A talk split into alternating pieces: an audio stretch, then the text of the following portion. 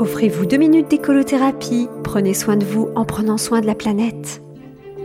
Bonjour, c'est Flora et Brige. En cette rentrée, j'ai une très belle histoire à vous raconter, sous forme de fable. Non, ce n'est pas la fameuse fable du colibri. Pour ça, je vous renvoie à mes toutes premières chroniques en podcast sur le site d'Azur FM.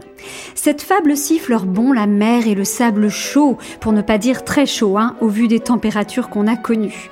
C'est l'histoire d'une plage pas si lointaine où des milliers d'étoiles de mer s'échouaient sur la plage à marée basse. Et c'est surtout l'histoire d'une petite fille qui courait pour essayer de sauver le maximum d'étoiles de mer en faisant des allers-retours de chaque étoile de mer à l'océan. Tiens, tiens, des allers-retours en direction de l'eau, décidément, le colibri n'est pas loin. En tout cas, cette petite fille, au lieu d'éteindre un feu, redonnait vie à chacune des petites étoiles de mer. C'est alors qu'un monsieur passa par là et la regarda d'un air dubitatif.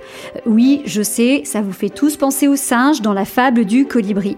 Ce maca... Euh, pardon, ce monsieur observe la petite fille et lui dit c'est bien beau ce que tu fais là, mais as-tu une idée de combien d'étoiles de mer sont échouées sur cette plage Et de combien d'autres plages existent dans le monde pendant que tu t'épuises à sauver quelques étoiles de mer? La petite fille s'arrêta, une jolie étoile de mer rose et blanche dans les mains. Elle regarda le monsieur d'un air étonné, alors celui-ci argumenta de plus belle. Tu sais, petite, si ça se trouve, il y a autant d'étoiles de mer échouées sur Terre qu'il y a d'étoiles dans le ciel. Crois-tu vraiment que le temps que tu passes sur cette plage fera une différence? Alors la petite fille montra au monsieur la belle étoile de mer rose et blanche qu'elle tenait dans sa main, en lui disant Oui, cela fera une différence pour celle-ci.